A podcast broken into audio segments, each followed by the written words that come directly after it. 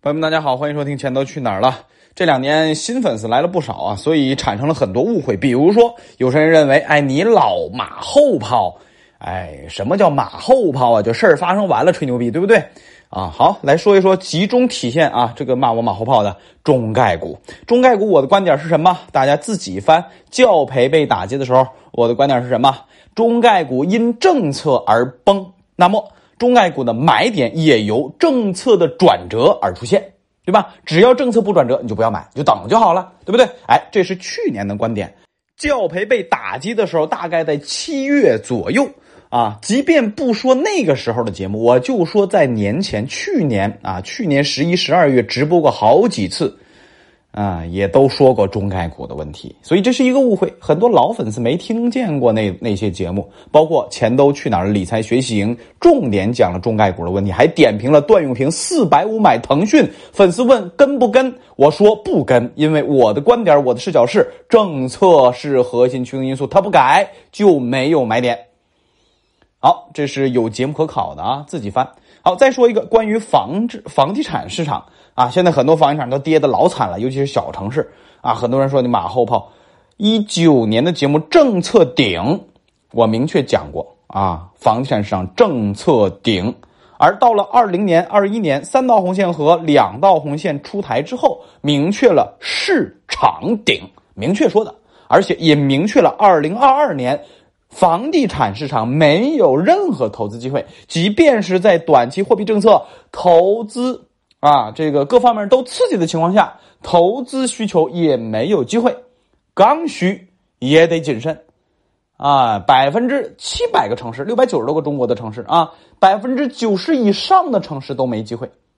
这个观点就一句话，它其中核心的原因就两个：第一个，经济周期、房地产周期末端繁荣上行周结束了，非常简单啊；第二个，居民杠杆率到头了。啊，某某财经大 V 说百分之六十二不高，不高个毛线呀！你把这个居民百分之六十二的杠杆率拆开看，不高吗？GDP 除以分母那个 GDP，它的居民收入构成部分很少的，占比只有百分之四十多一点点。再叠加我们社会福利很小，百分之六十几的居民杠杆率非常的高，且我认为居民杠杆率接近极限，啊，接近极限，你总不能直接干到极限崩盘吧？对不对？所以两大核心因素决定了。即便房地产政策刺激它都起不来，啊，如果起来了，那就是最后一脚起来，啪，快速摔死。但是呢，政策也非常明确，不会刺激的，不会大刺激的呀。现在放松是干嘛？是为了稳。你还真以为是啊拉抬呀？那只是惨了，要死了，给一针这个强心剂，给一针起起死回生剂啊，活一下，仅此而已。这个一定要区分开，和二零一四年大牛市般的刺激、疯狂的刺激啊，和那个要区分开。好，第三个经济周期，我无数次讲过，经济周期是一个长波周期的一个预测，而这样的长波周期里边，一般一到三年的这样一个误差都是很正常的。比如说，我们现在是一个长波周期、短波周期共振的周期末端，比如说这个体制释放周期，四十年、五十年差不多，对不对？哎，大的长波周期不讲了。建筑周期、房地产周期，九十年的末到二零年左右，二十多年差不多都到末期，都该玩的玩结束了，啊，现在能稳住就已经相当了不起了。那么接下来将是一个长期的增速下行周期，且没解。你说拿什么刺激？拿什么把这拉回来？咔一下把这个趋势扭转了？没有。啊，没有，不是现在的观点，不是现在经济数据完蛋了，不是现在房地产完蛋了，不是现在压力重重了。我的观点不是现在的啊，二零一八年去杠杆，我就明确讲了，宏观经济周期接下来是进入到越来越难的地步。我曾经在二零一八年底、一九年初，我记得曾经说过一期节目，我借了借用了是哪个是美国还是哪个国家的一个经典名言啊？站在当下往后看，你会发现。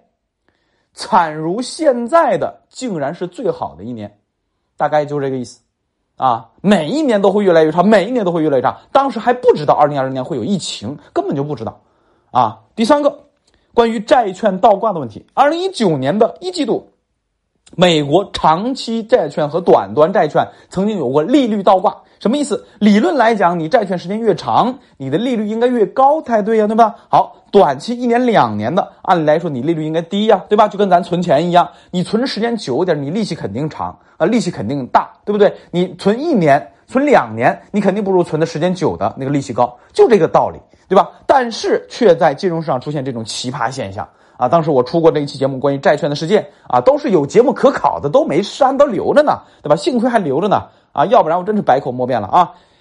当时给过一个观点，那就是美国长短端债券倒挂，一般来说三个季度左右啊，往后数三个季度左右将会出现经济危机。但是呢，这是只是一般规律啊，你鬼知道啊，二零二零年一季度疫情带来了经济危机。这是没办法算的，但只是经济规律告诉我们将会有这么一档子事儿。一般来说会有这么档子事儿，啊，这个不是啊马后炮。往前倒，二零一九年一季度、二季度，债券利率倒挂的时候，节目就出过。啊，好，再往下说一个非常关键的点，这是现在我要每次看到评论里面有这么讲，我真的是，哎，我真的是觉得我这个节目白出了。我一阵或者说这个可可能是新粉没听过我以前的节目，金融科普的节目。我曾经讲过一个非常关键的节点或者关键的知识点，叫什么呢？叫我们在看资产价格和经济周期的时候，一定要用发展的眼光来看。什么叫发展的眼光？那就是你用过去哪年哪年的经验来说现在怎样怎样怎样的时候，未来怎样怎样的时候，你需要来看一个什么趋势？如果过去的趋势和现在的趋势节点是一样的，那么过去的经验。拿过来用其实是很好用的，不一定百分百有用，但是很有用、很好用的，这个大家都能理解，对不对？好，我们举个例子，比如说二零一八年经济危机啊，美国次贷危机连累我们了，然后房价也崩了，这个呃，这个这个股市也崩了，但是你可以用什么来衡量？可以用来经济周期来衡量。我们还在繁荣周期的中段，中间的中。那么接下来我们来看房价、房地产周期。也是在中间中段，对吧？中段被受受这个外国的冲击，然后呢，怎么着？哎，有点问题，啊，在中间呢，那么就怎样？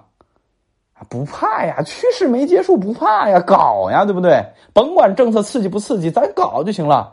好，搞完之后繁荣了一几年，一三年、一四年啊，房价又完蛋了啊，又惨不忍睹了。那么接下来我们再分析刚刚十几年的建筑周期、地产周期。趋势结束了吗？没结束啊，没结束。那接下来可以怎样？借用之前的老经验搞就行了呀，跌就买呀，稳赚嘛，对吧？趋势没结束，还在有机会，还在延续，所以经验可以可可不可以用啊？可以用的，对吧？好，二零一四年一波狂刺激，大概六年之后，居民杠杆率啊，从百分之三十干到百分之六十几，啊，接近极限。趋势结束了没？结束了呀！谁买房啊？房子最后谁接盘呢？就是老百姓啊！还能有谁啊？虽然企业也会买很多房子啊啊！上市公司持有房产市值有一万多亿，我曾经出过专题节目啊，也是在一八一九年出过的啊。怎么算啊？怎样怎样？但是这个呃也算进来吧？好吧，都算上，企业杠杆率和居民杠杆率都高的吓人了。二零一八年还在大刺激、还在大水漫灌的时候，居民杠杆率百分之十几。百分之十几的居民杠杆率有无限加杠杆的空间，无限接盘侠可以接盘。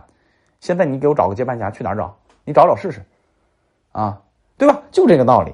所以经验和周期要匹配在一起，经验和周期如果拧过来就完蛋了。啥意思？过去二十年是上行经济周期，是房地产上行周期。那么接下来的十年、二十年是什么？是下行周期啊！一个上行周期，一个下行周期，你还用上行周期的经验来应用在下行周期里边啊？这这个真的是有问题的呀！你看我上一期节目那个那个评论里边，哎呦，真的看的不下眼。我记得是第二个、第几个，反正有几个啊，评论真的看不下眼。包括之前的有些啊，这个节目下边的评论真的看不下去，辣眼睛，真的是辣眼睛。啊，好，我们再回到正题当中，啊，我曾经在过去反复讲过一些事情，比如说，大家一定要谨记在心的，那就是宏观经济。我们老百姓其实只要把握大趋势就好了，不需要像一个经济学家一样，天天去抠扯模型，天天去跟领导啊研究领导的讲话啊，研究什么数据，其实不需要。你看我节目，听我节目，其实宏观大趋势就能把握的死死的就够了，我帮你解决了。啊，不需要，只需要知道大的大趋势，在我们命运人生的选择过程当中，给你一个提示就行了。比如说，最最最老百姓实用的一个借钱加杠杆的一个经验，在宏观经济、行业以及你自己三大趋势当中，有两个趋势向好，其实你借钱加杠杆、扩张生意、买房各方面的，其实都很舒服。怎么理解？你在一个蒸蒸日上的行业，且你个人的年纪啊、能力啊都是蒸蒸日上的，那么你买好房子多借点钱没问题的，啊！但是，如果经济行业你自己三个大趋势里边只有一个是好的，那么借钱就得小心点。如果三个都不好，那么你就得小心再小心。那尽这尽量就别负债了呗，对吧？真要负债，把杠杆降低一点，对吧？少借点钱，对不对？好。首先，第一个咱们就打掉了，打掉了什么？打掉了宏观经济趋势，经济是下行增速周期，这是所有人都逃不掉的。那么接下来你就思考你所处的行业、你所处的工作以及你自己的奋斗的能力就好了，好吧？这是一个关于加借钱加杠杆以及我们企业主们扩张做生意一个啊这个借鉴。好，再往下，记住一句话：宏观经济绝大多数时候跟普通老百姓关系都没有。啊，毫无关系。但是请注意，但凡跟你产生了联系，咱往少里说都是半辈子的事情。集中体现在买房这件事上。你要是买在一八一九年小城市的顶点，啊，哭的要死也没解，没办法，你已经加了高杠杆了，你已经买在高点，买在顶点了，接盘了，没办法，没救。你除了不断的还钱还房贷。啊，就是忍痛割肉，不管哪个选择都是极其痛苦的，有救吗？没救，啊！但如果你把握大趋势，就不怕呀，就不会上错车呀，对不对？二零一四年最后一波大牛市，懂点宏观经济趋势，往死里搞啊，搞上上车就行了呀，对不对？啊！但是还是那句话，机会已经结束了，趋势已经结束了，现在是新的趋势。新的下行经济周期以及房价顶的这么一个节奏。好，最后的最后，再次提示咱们广大新粉啊，老粉呢也可以温习一下课程。我们所有的投资理财都是需要你去理解什么东西。核心驱动因素，你要知道中国 A 股的核心涨跌因因素是什么？趋势的涨跌的因素是什么？核心的啊，这个这个边边角角咱就不说了，因为很多东西都能影响股价涨跌啊。咱们就趋势的核心因素，你要知道是什么啊？别扯那些什么经济好坏，别扯什么啊，这个盈利估值这些都没用。长周期的大趋势，尤其是大行情的来临，一定是核心政策推动的。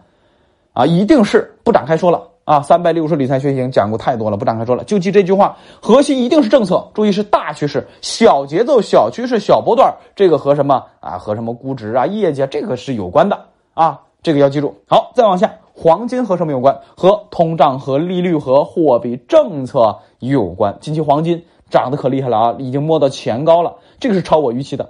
因为在美联储货币紧缩周期、货币全球大紧缩的过程当中，黄金的买入机会、做多的机会是比较少的。但这一次由俄乌冲突以及通胀的爆表啊，造成了黄金还搞了这么高啊，这个是超乎我预期。但是后期我会专门开黄金的话题啊。总之，特殊情况刨出去，我们就记着黄金的核心驱动因素就是货币，货币松啊涨，货币紧弱啊。至于弱多久？啊，这个熊多久要再看，参考利率、通胀的问题啊。好，这个不展开说。再往下，大家买的理财产品，你一定要认真看说明书。说明书会告诉你，第一件事就是等级、风险等级。第二件事是什么？它的产品头像。说白就是你的钱交给他之后，拿你的钱买什么了呀？对吧？哎，你要认真去看，买什么？买符合你需求的啊，性格、投资、风险偏好的等级。我就是怕亏钱，那你就买低风险的嘛，中低风险的嘛，对吧？哎，你还是想搏一搏高收益的，那就买中风险的啊。你不怕亏，老子就是来赚大的，你就买高风险的，对不对？哎，风险等级给你分的清清楚楚、明明白白的啊，和收益率也是挂钩的，风险越高。啊，有可能赚的更多，当然亏的要死也是有可能，对吧？哎，所以买理财产品的时候，先看说明书，别盯着收益率去买啊。这个我已经提了无数次了。最后，最后关于股市，就一句话啊，你要是老油条、老经验从业者，你就好好听啊，我政策解读和趋势解读就够了啊，剩下自己买卖，反正你是老油条了。哎，如果你是小白，如果你学的不够深入，想炒股赚钱，记着我一句话。拿你亏光不心疼的钱进来交学费，啊，这个我都快说破嘴皮子了。行，今天这期节目啊，其实就是一个综合的、热点的、趋势性的、科普性的啊，以及咱们生活老百姓啊有借鉴意义的啊综合性的一个复盘节目。希望咱们广大新粉和老粉们啊，能够在我节目当中寻找到价值啊，收获到价值。也是希望我的节目随着经济的发展以及大家的成长，不断的带给大家有意义的干货内容。行了，就到这里吧。祝福大家二零二二年平平安安、快快乐乐。